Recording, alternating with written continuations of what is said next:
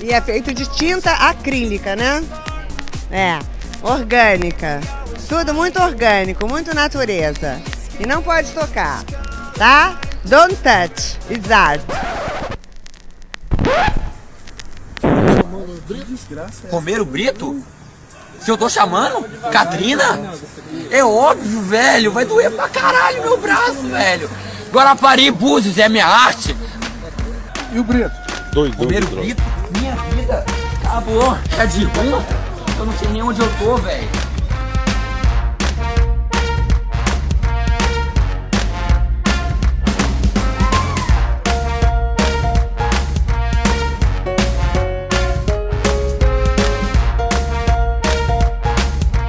Ok, ok. Aqui é a Lana e esse é o Pataquadas. Pataquada, que significa presepada, palhaçada, tolice, traquinagem, fazer arte. Aqui você fica sabendo das notícias mais quentes do mundo da arte. Hoje nós não teremos notícias internacionais aqui no programa. Aparentemente no mundo da arte não está rolando muita coisa interessante para trazer aqui. E hoje na nossa coluna aberta nós teremos a participação dos nossos dois colunistas fixos, o Denis Almeida, que vai comentar um pouco sobre o episódio do Monteiro Lobato era racista, que foi levantado mais uma vez depois de uma fala do apresentador Pedro Bial, e estreando na nossa coluna aberta a Camila Saloto, que vai fazer uma apresentação e contar um pouquinho sobre a experiência de como ser artista é, após a maternidade. E falando nisso, é, aqui vai um parabéns para Marina, a filha da Camila, que completou essa semana cinco aninhos de idade. Lembrando sempre que todas as notícias estarão linkadas no post do episódio no site Nota Manuscrita. Bora lá!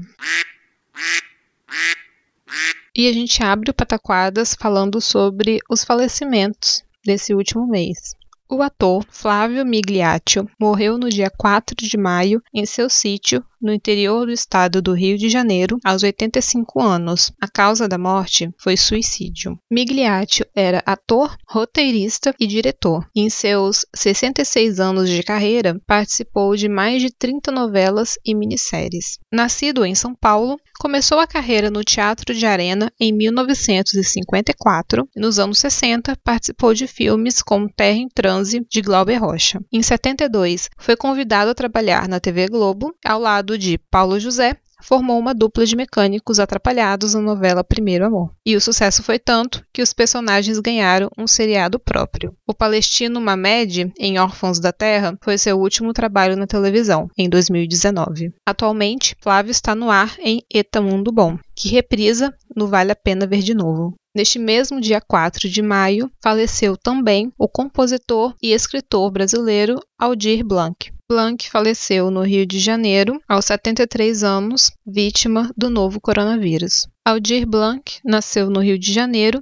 em 1946 e ingressou no curso de medicina aos 20 anos, se especializando em psiquiatria, mas deixou a profissão em 1973 para se dedicar exclusivamente à música. Blanc deixou seu nome eternizado na música brasileira com canções feitas em parcerias com João Bosco, como Bêbado e A Equilibrista. Foi um sucesso na voz de Elis Regina. Gravada por Elis Regina em 78 e por João Bosco em 79, O Bêbado e A Equilibrista se tornou o hino informal da Lei da Anistia de 79, responsável por trazer de volta alguns dos brasileiros exilados pelos militares. Blanc deixa um legado na história da música brasileira, para quem sabe que o show de todo artista tem que continuar. No dia 6 de maio, Florian Schneider, um dos fundadores do grupo eletrônico Kraftwerk, morreu aos 73 anos, vítima de um câncer. Schneider criou um influente grupo eletrônico nos anos 70 ao lado de Ralph Hutter, com discos como Autobahn, de 74, Trans Europe Express, de 77 e The Man Machine, de 78. Os alemães foram pioneiros na música eletrônica, influenciando vários gêneros como hip hop,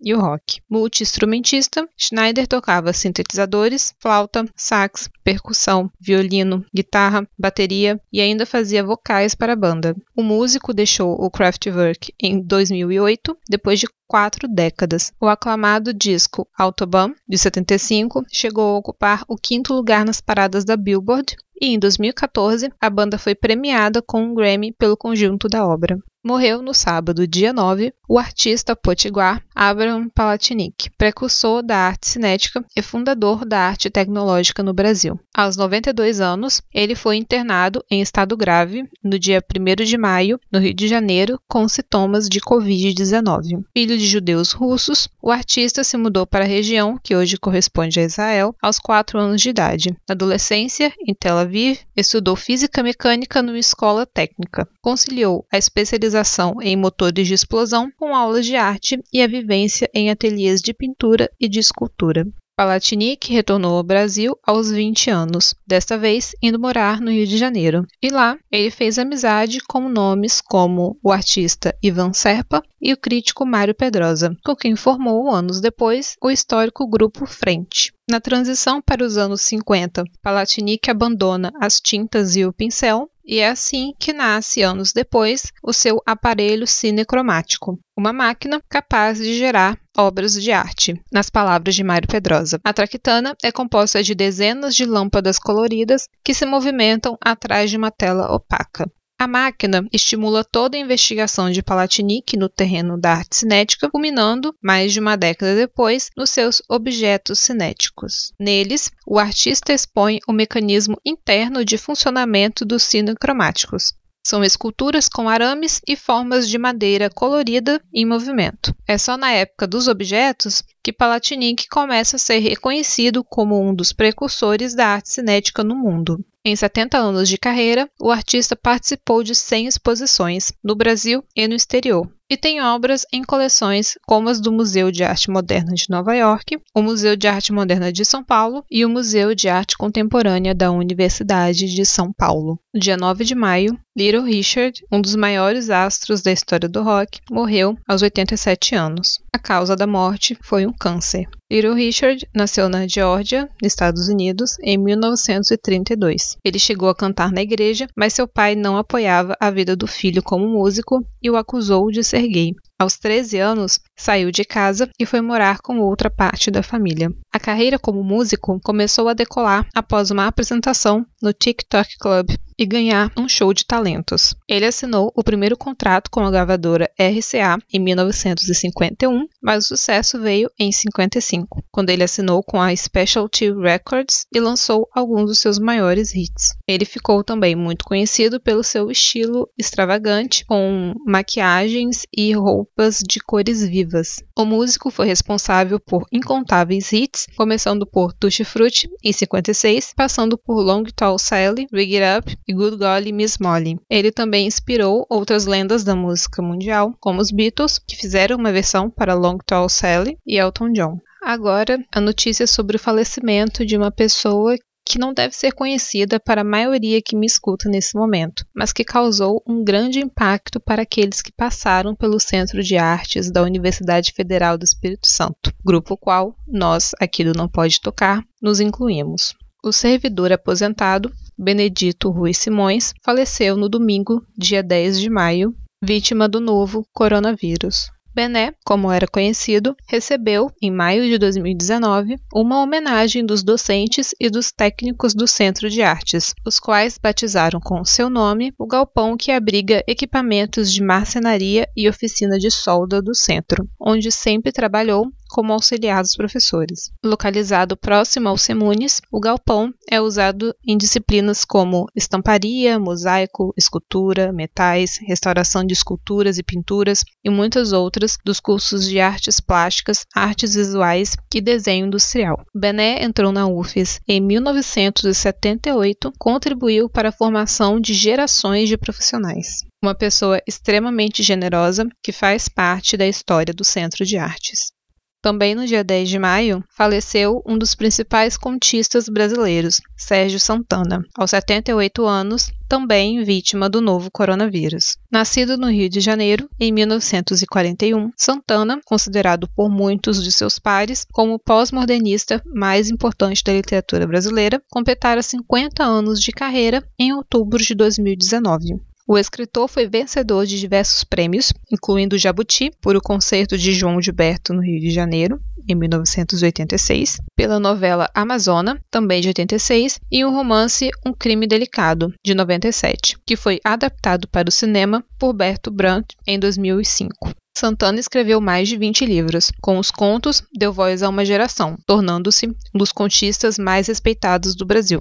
Sua obra, tipicamente carioca, é reconhecida por voltar-se para os conflitos íntimos dos seus vários personagens, colocando-os em confronto com a sociedade e mantendo a coerência com o universo popular. Pode-se dizer que sua obra era profundamente experimental, mas na qual não faltava humor e a idade avançada não o impediu de continuar produzindo. Seu último livro, publicado em vida, Anjo Noturno, foi lançado em 2017 e venceu o prêmio da APCA, Associação Paulista de Críticos de Arte. A literatura de Santana foi prestigiada também no cinema. O conto que dá título à coletânea A Senhorita Simpson, de 1989, virou o longa Bossa Nova de Bruno Barreto, já a peça Um Romance de Geração deu origem a um filme dirigido por David França Mendes em 2008. Próxima notícia.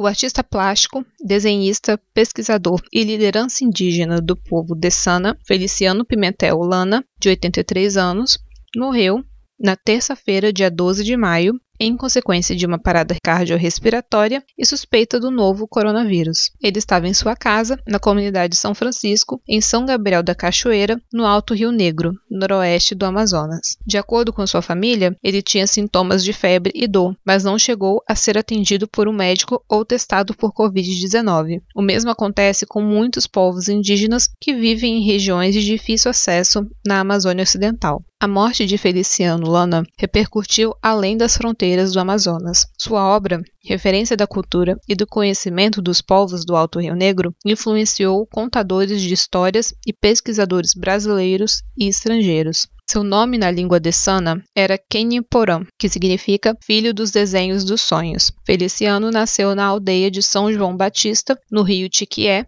no distrito de Pari Cachoeira em 1937. Feliciano Lana é autor dos desenhos que acompanham as histórias do clássico Antes o Mundo Não Existia, contada pelo seu tio Firmiano Lana e seu primo irmão Luiz Lana, que também assina as ilustrações. A obra Antes o Mundo Não Existia é reconhecida mundialmente. Seus desenhos também constam em diferentes publicações de pesquisadores ou de obras sobre o povo de Sana. Feliciano também é autor de A Origem da Noite e Como as Mulheres Roubaram as Flautas Sagradas, publicado em 2009. Próxima notícia.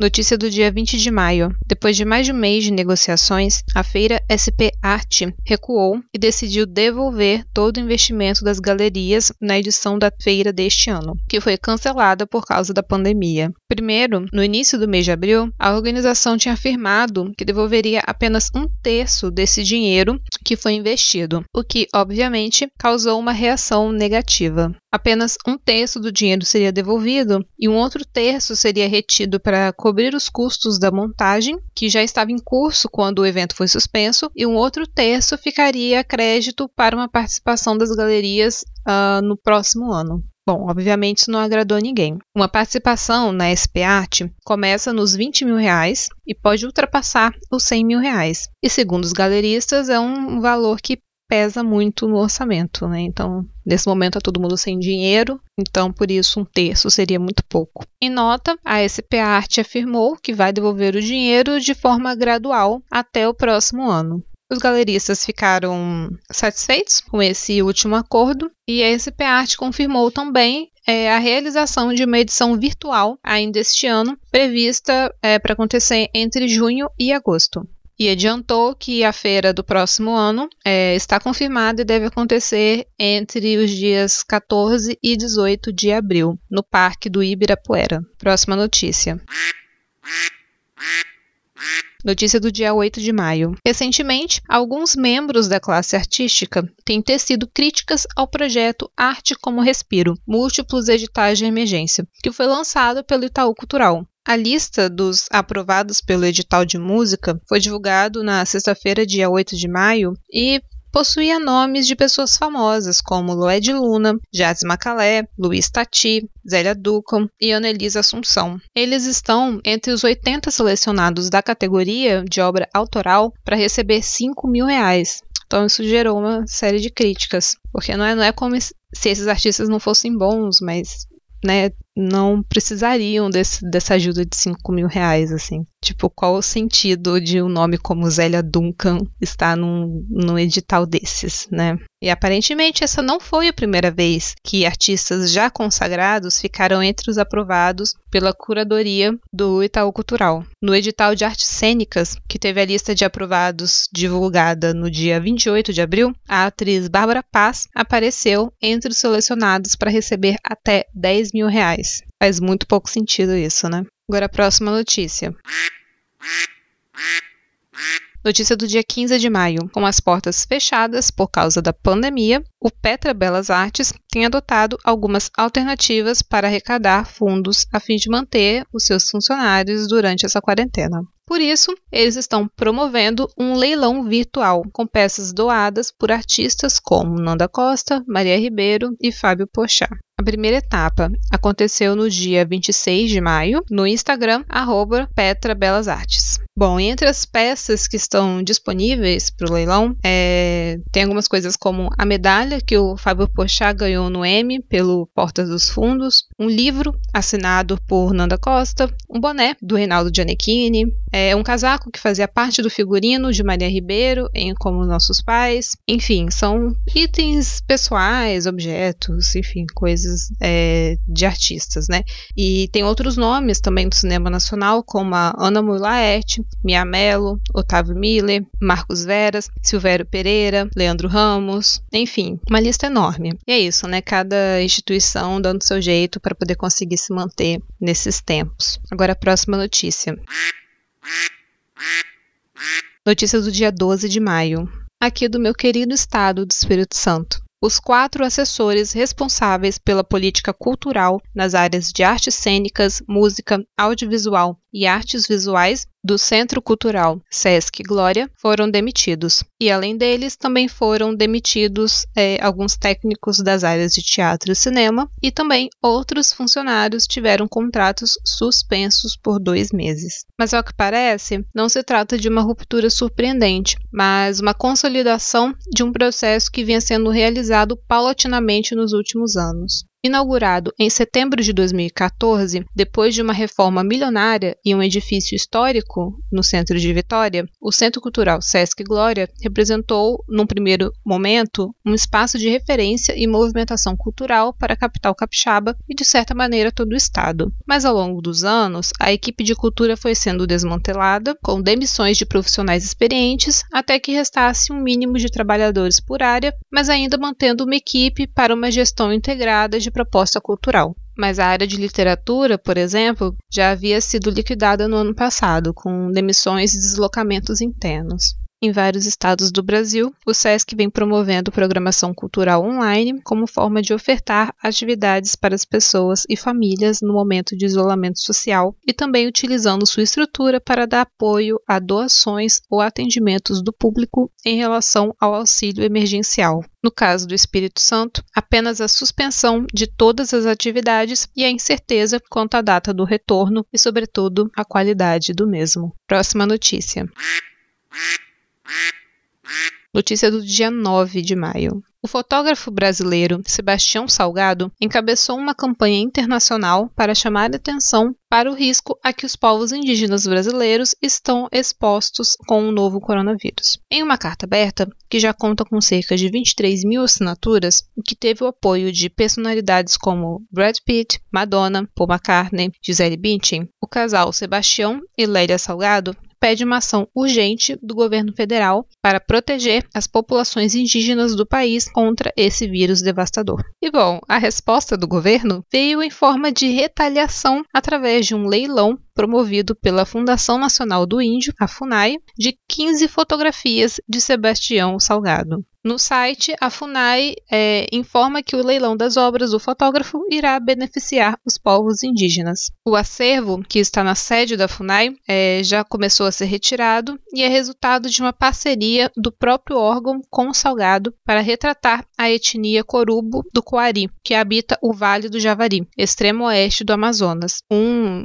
integrante da atual gestão da FUNAI disse que se Salgado reclama que não está indo dinheiro para os índios, propomos que ele faça o dinheiro com esses quadros, compre os donativos e envie aos indígenas. Bom, essa é a resposta de uma instituição que, teoricamente, não é, é serve para poder proteger os interesses da população indígena. Agora, você utilizar dinheiro para ajudar no combate ao coronavírus em populações indígenas, isso aí não pode fazer, né? A FUNAI não pode. Agora, autorizar grilagem em território indígena, aí pode. Aí a FUNAI concorda. Isso aí é bonito. Olha, sinceramente, viu? Próxima notícia.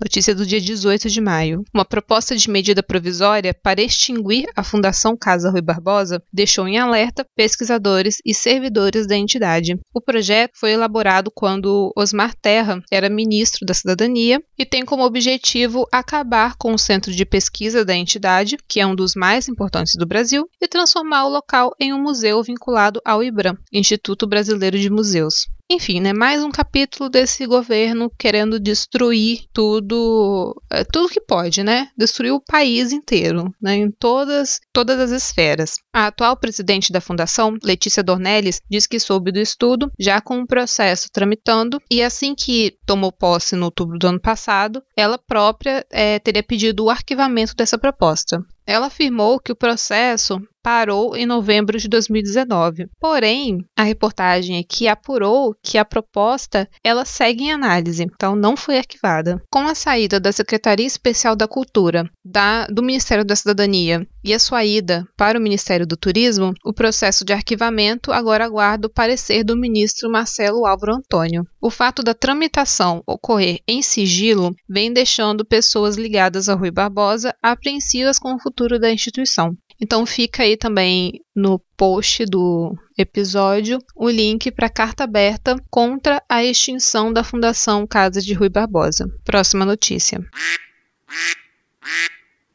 Notícia do dia 7 de maio. O ex-assessor do vereador Carlos Bolsonaro, Luciano da Silva Barbosa Querido, foi designado como novo presidente substituto da Funarte. Ele assume o lugar de Marcos Teixeira Campos, que havia sido indicado para a presidência pela até então secretária da Cultura, Regina Duarte. Querido havia sido nomeado para a diretoria executiva do órgão, junto com a recondução de Dante Mantovani para a presidência da Funarte. Porém, o presidente recuou da indicação de Mantovani após a má repercussão da decisão feita à revelia de Regina Duarte. Bom, não sei se vocês se lembram, Dante Mantovani era aquele maluco do, do rock que leva abortismo, drogas pesadas e sei lá mais o que. Quando a Regina Duarte entrou, é, foi um dos primeiros cargos que, que ela trocou, né? Ela teve uma série de, de rescisões ali e esse Dante Mantovani foi um dos que saíram. E aí o Bolsonaro resolveu colocar ele de volta, sei lá por quê.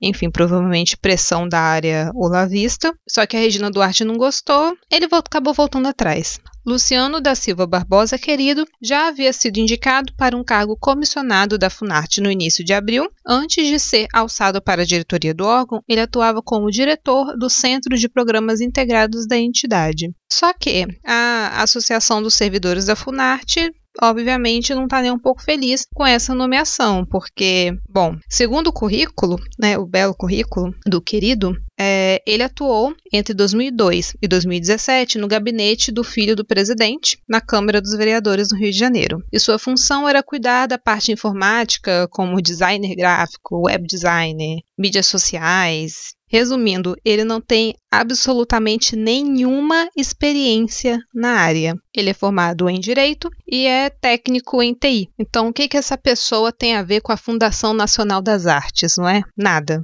Mas, como destruir a cultura é um, um objetivo desse governo, né? Então, um pré-requisito para você conseguir entrar é realmente você não entender absolutamente nada de cultura. Próxima notícia.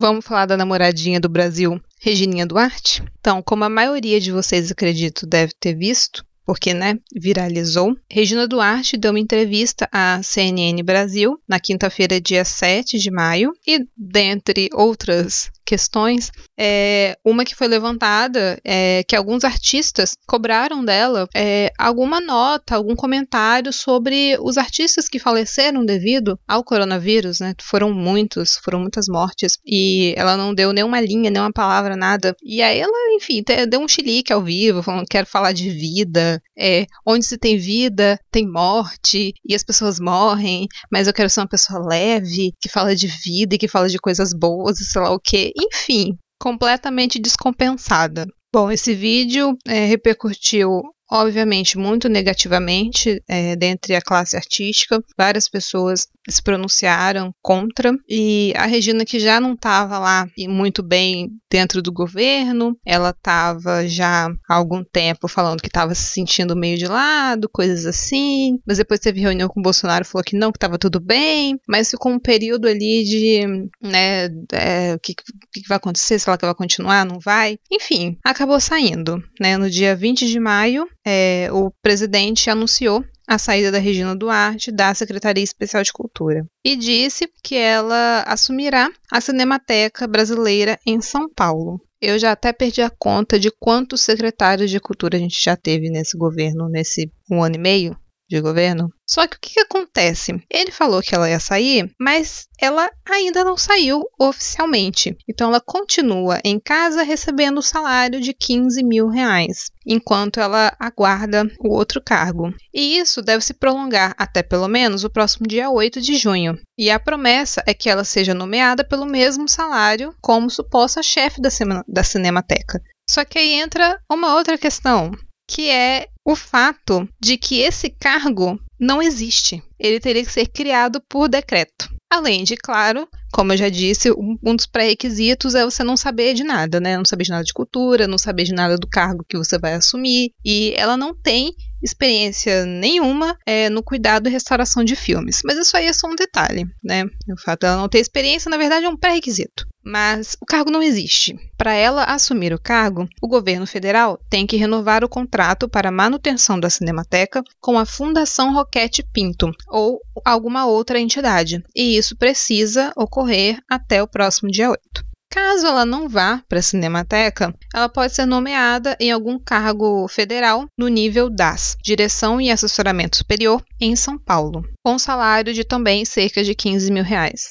Bom, o importante, gente, é continuar a mamata, não é? É garantir a mamata. O cargo que ela vai ocupar é só um pequeno detalhe. Próxima notícia.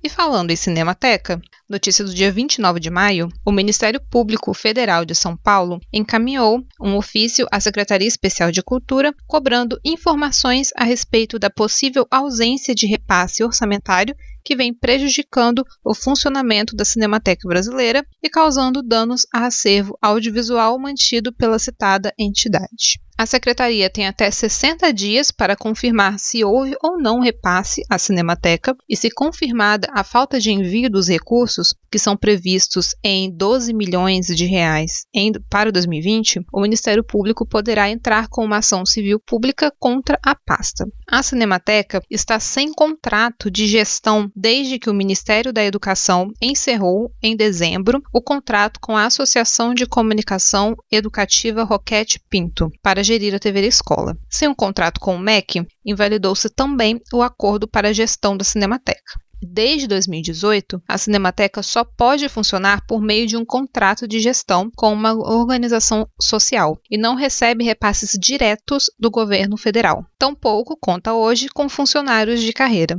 Então, desde dezembro, a instituição tem se mantido sem o presente contrato. De janeiro a abril, foi mantida pelo caixa da SERP, que teria desembolsado 4 milhões de reais para o pagamento de funcionários, prestadores de serviço e dos custos da instituição. A instituição tem negociado débitos da conta de luz que varia entre 100 e 200 mil reais ao mês. A interrupção da energia seria fatal para o acervo, dada as condições de refrigeração necessárias. Contratos de prestação de serviços, como o dos bombeiros, fundamentais para a preservação do acervo de 250 mil rolos de filmes, o maior da América do Sul, também estão para prescrever, o que aumenta o risco sobre o acervo. Os poucos funcionários na ativa trabalham sem receber. E a Secretaria Especial da Cultura afirmou que o processo de contratação está em andamento. Ou seja, sei lá, né? Tá ao Deus dará. Né? A gente não sabe qual é o futuro, exatamente o que vai acontecer, quando, tem esse prazo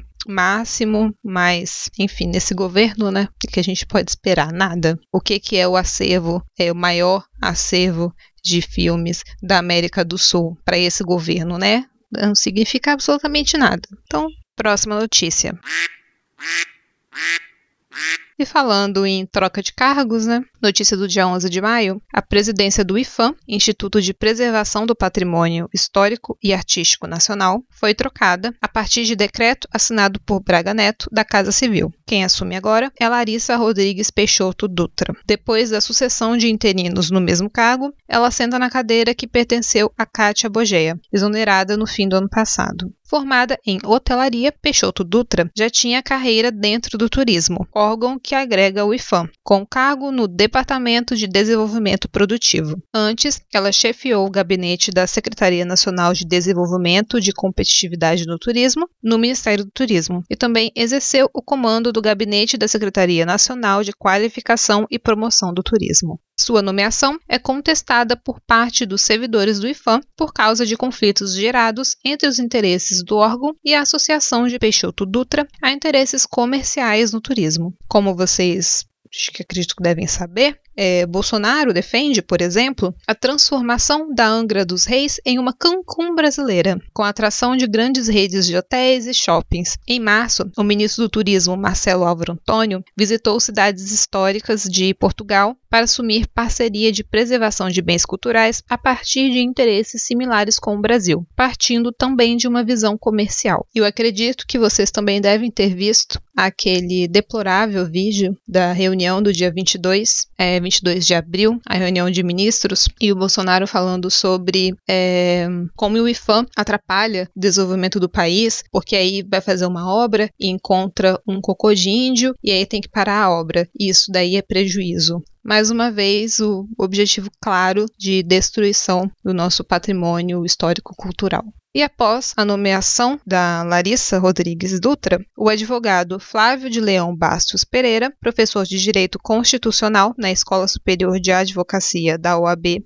de São Paulo, protocolou uma ação popular na Justiça de São Paulo em que pede a anulação dessa nomeação. E ele alega que Dutra não tem formação técnica especializada no setor do patrimônio cultural para exercer essa função. Vamos aguardar para ver se isso vai dar em alguma coisa, mas eu particularmente tenho pouquíssimas esperanças, já que o que provavelmente vai acontecer vai ser no máximo sair essa pessoa para poder entrar uma outra no lugar que talvez tenha um pouquinho de experiência na área, é, mas que no fim das contas vai servir para os mesmos objetivos. Né? Jamais que esse presidente vai permitir colocar uma pessoa ali que queira de fato proteger o nosso patrimônio. Agora, a próxima notícia.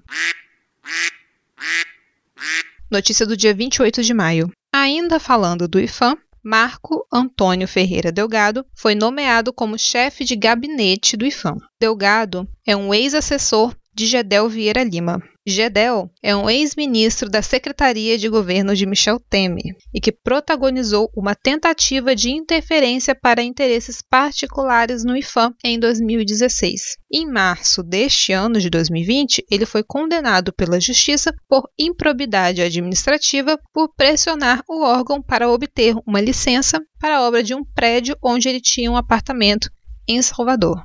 Bom, é isso, né? Só gente altamente qualificada. Só que não. Próxima notícia. Agora, para fechar as notícias, é algo. Depois de tanta coisa ruim, né? Algo minimamente bom, ou não tão ruim assim. É difícil falar uma notícia realmente positiva, né? É, a gente está num, num estado que, no momento, que é, é difícil. Mas algumas coisas um pouquinho, um pouquinho melhores, um pouquinho mais positivas, né? Menos piores. Isso aí, às vezes, tem. O plenário da Câmara dos Deputados aprovou no dia 26 de maio a ajuda de 3 bilhões ao setor cultural durante a crise causada pela pandemia. O dinheiro será repassado aos estados, municípios e ao Distrito Federal, que vão aplicar os recursos da renda emergencial para os trabalhadores do setor, em subsídios mensais para a manutenção dos espaços e em outros instrumentos como editais, chamadas públicas e prêmios. A proposta agora seguirá para o Senado. A deputada Jandira Fegali, do PCdoB Rio de Janeiro, sugere que a lei seja chamada de Aldir Blanc. E o líder do governo, deputado Vitor Hugo, PSL de Goiás, disse que há acordo para sancionar o texto. Pela proposta, os recursos serão repassados pelo governo federal aos demais entes federados em até 15 dias da publicação da lei e serão aplicados utilizando os fundos de cultura. O texto prevê também auxílio emergencial de 600 reais, pagos em três parcelas para trabalhadores da área cultural com atividades suspensas por conta da pandemia. Esse benefício contempla artistas, produtores, técnicos, curadores, oficineiros e professores de escolas de arte. E os governos poderão repassar também entre 3 mil e 10 mil reais mensais para manter espaços artísticos e culturais, micro e pequenas empresas culturais, cooperativas e instituições e organizações culturais comunitárias que também tiveram suas atividades interrompidas. O valor será pago ao gestor responsável pelo espaço cultural, velado ao recebimento de mais de uma parcela. O substitutivo lista 25 exemplos de espaços culturais aptos a pleitear o subsídio mensal, tais como teatros independentes, escolas de música, dança, capoeira e artes, circos, centros culturais, museus comunitários, espaços de comunidades indígenas ou quilombolas, festas populares, inclusive a cadeia produtiva do carnaval e livrarias. Em contrapartida, o substitutivo prevê a obrigação de realizar gratuitamente uma atividade cultural por mês para alunos de escola pública ou em espaços públicos de sua comunidade. O substitutivo direciona também 20% dos recursos totais repassados para iniciativas vinculadas à compra de bens e serviços para o setor cultural, a prêmios e outros gastos voltados à manutenção de agentes, espaços, iniciativas, cursos, produções e desenvolvimento de atividades de economia criativa e solidária. Também, o texto autoriza a criação de linhas de crédito de instituições financeiras para fomento de atividades, aquisição de equipamentos e renegociação de dívidas. Enquanto durar a calamidade, o Programa Nacional de Apoio à Cultura e outros programas de apoio à cultura devem priorizar atividades que possam ser transmitidas pela internet. E agora vamos à coluna aberta. Hoje nós teremos duas colunas. A do Denis, falando um pouco sobre a fala do Pedro Bial, como eu mencionei acima, o Pedro Bial afirmou que ele acha injusto chamarem o escritor Monteiro Lobato de racista porque ele é um gênio. Enfim, o Denis vai comentar um pouquinho sobre essa questão. E também temos o áudio de estreia da Camila aqui no nosso coluna aberta, ela, nesse áudio, se apresenta e também conta um pouco sobre essa experiência de ser mãe e ser artista. E quando você é mãe, você deixa de ser uma pessoa e passa a ser sua mãe. Enfim, ela conta um pouco sobre a experiência dela. Então, assim, eu não entrei no programa para ganhar roupa, não, ganhei no pro... não entrei nesse programa para ganhar nada. Eu entrei de gaiato no programa e agora eu tô aqui. Olá, Aqui é o Denis e eu voltei para conversar com vocês sobre autor e autoria.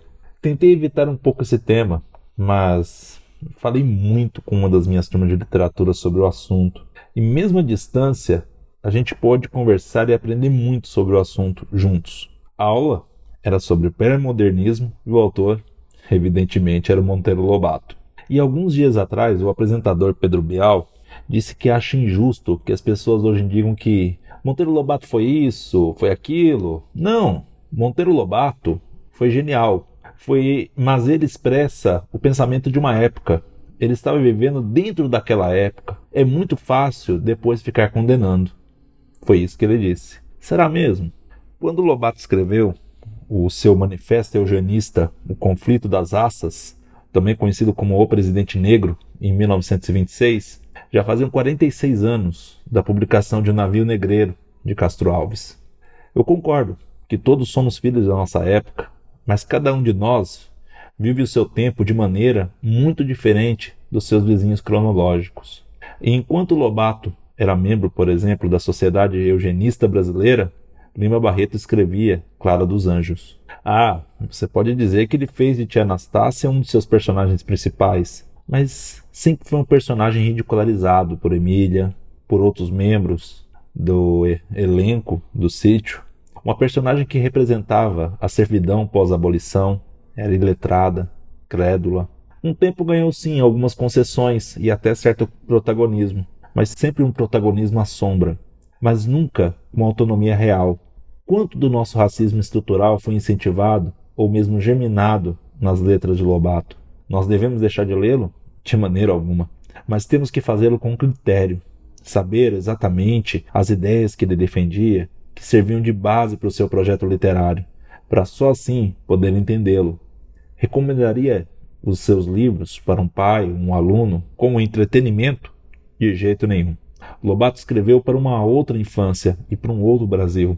E a mensagem que ele mandou é contaminada demais pelos erros de um tempo que ainda nos assombra, justamente por não termos superados. Espero que tenham gostado. Um grande abraço para minha turma do segundo ano médio, que bem ou mal foram os pais dessas palavras. E se quiserem, podem me seguir lá no Twitter, no arroba denisalmeida82, Denis com dois N's, e também me acompanhar no Clio História e Literatura. Um abraço e até a próxima. Falou, tchau, tchau. Oi, gente, tudo bem? Eu sou a Camila Saloto. Essa é a minha primeira participação aqui no Coluna Aberta. Porém, eu já participei de alguns episódios aqui no Não Pode Tocar. Eu queria falar hoje sobre parto, mas calma, que não tem nada a ver com parto normal, cesariana, não tem nada disso. E sim a questão do parto de uma mulher ou de uma artista após a maternidade. Dizem que quando nasce uma criança, nasce uma mãe, mas também nascem outras maneiras de ser mulher. E, na verdade, eu sou formada é, em Ciências da Comunicação e História da Arte. Fiz o meu mestrado em Artes Midiáticas, né? Media Art, Media Design. Foi tudo aqui na Alemanha. E depois que eu terminei o meu mestrado, eu estava muito perdida. Não sabia muito bem o que fazer, para onde ir, é, qual linha, porque foi, foi um mestrado muito abrangente, né? Dentro de toda essa área do, da, de da, das artes visuais, então eu não tinha muita certeza do que fazer e trabalhei a princípio com fotografia. Só que chegou um momento que eu não estava feliz com o que eu estava fazendo e foi quando eu engravidei. Então eu resolvi mergulhar de cabeça na questão da maternidade, vivenciei a gravidez com muita intensidade e o primeiro ano da minha filha também. Mas logo depois que minha filha fez um ano, eu comecei a ficar incomodada, porque todo mundo que, que se aproximava de mim, que me conhecia a partir daí, me via apenas como a mãe de. Eu era mãe, eu era apenas a Camila mãe. E isso me incomodava bastante, porque durante todo o meu período de estudos, eu procurava fazer estágios, eu entrava em projetos, eu fazia muitas coisas e estava muito ativa. E de repente eu fui reduzida apenas ao papel de mãe. Falando em papel de mãe, né? Tá aí a criança me chamando. E então, de certa forma, eu senti que eu havia perdido uma parte da minha identidade. Eu continuava completamente perdida, sem saber o que fazer. Não que tenha melhorado muito hoje. Mas depois que eu tive o meu segundo filho, em 2018, quando ele nasceu, a sensação foi uma sensação completamente diferente da sensação da minha primeira filha. Quando ele nasceu, foi como se eu tivesse, sabe, com um reloginho agora, fazendo a contagem regressiva para eu me reencontrar. Foi uma sensação completamente louca, mas era uma sensação de um, um relógio contando ali os ponteiros, assim, voltando no tempo. Um, uma sensação de que eu estava sendo devolvida para mim mesma. E essa sensação foi incrível. Então, hoje, eu tenho trabalhado em projetos próprios de escrita. Eu sempre gostei muito de escrever e tenho revisado, é, revisto alguns textos que eu escrevi, poesias principalmente. Né? O meu forte é, são as poesias e textos infantis. Então eu tenho revisitado todo o, as poesias e os textos que eu escrevia durante a minha infância a minha adolescência. Tem sido um, um processo muito, muito rico e às vezes impactante. Às vezes eu admiro muito aquilo que eu escrevi, às vezes eu condeno, até porque é, principalmente pela, pelo ambiente que eu morava, que eu vivia, que era um ambiente também muito religioso. Então, muitas vezes eu imprimi grande parte do machismo que estava dentro daquela sociedade que eu vivia nesses textos, é, até alguns textos de 10 anos atrás. Eu já morava na Alemanha, mas isso, aquilo ainda estava muito enraizado em mim, e isso faz com que eu tente me entender, eu tente me encontrar dentro desse processo de quem eu sou agora, de qual tipo de narrativa que eu quero construir e de quais são os projetos que eu quero agora realizar. E é muito interessante, porque eu estou ainda mergulhada na maternidade, ainda estou em casa com crianças, mas a minha cabeça fervilha de ideias e eu estou recuperando uma alegria de viver e de produzir e de fazer e de sonhar que há muito tempo eu não sentia. E eu estou muito feliz que dentro desse processo é, eu fui convidada para participar aqui dessa coluna aberta e eu queria aproveitar esse espaço de hoje para falar um pouquinho para vocês sobre, sobre mim e para pedir para vocês, quando vocês verem uma mãe, vocês lembrem que aquela mulher com aquela criança, ela é muito mais do que apenas uma mulher com uma criança, tá bom? Um grande beijo para vocês e até a próxima.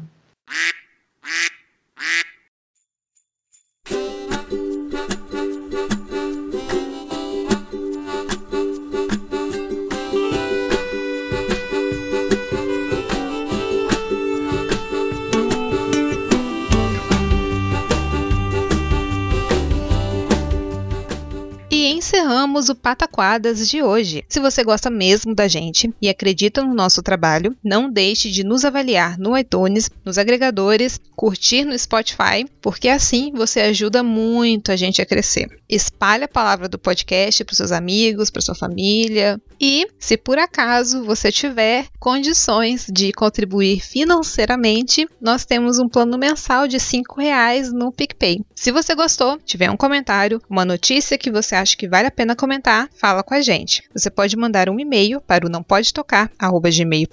lembrando que o D de pode é mudo, ou falar com a gente nas redes. Tem o Twitter e o Instagram oficial, que é do Tiwi, arroba não pode tocar, e também tem os nossos perfis pessoais que estarão todos linkados no post. Acesse também o site notamanuscrita.com, porque lá, além de encontrar os nossos episódios, você também encontra contos, crônicas e outras produções dos nossos participantes. E por hoje é só. Semana que vem estaremos aqui com mais um episódio do Não Pode Tocar. Tchau e se puder, fique em casa.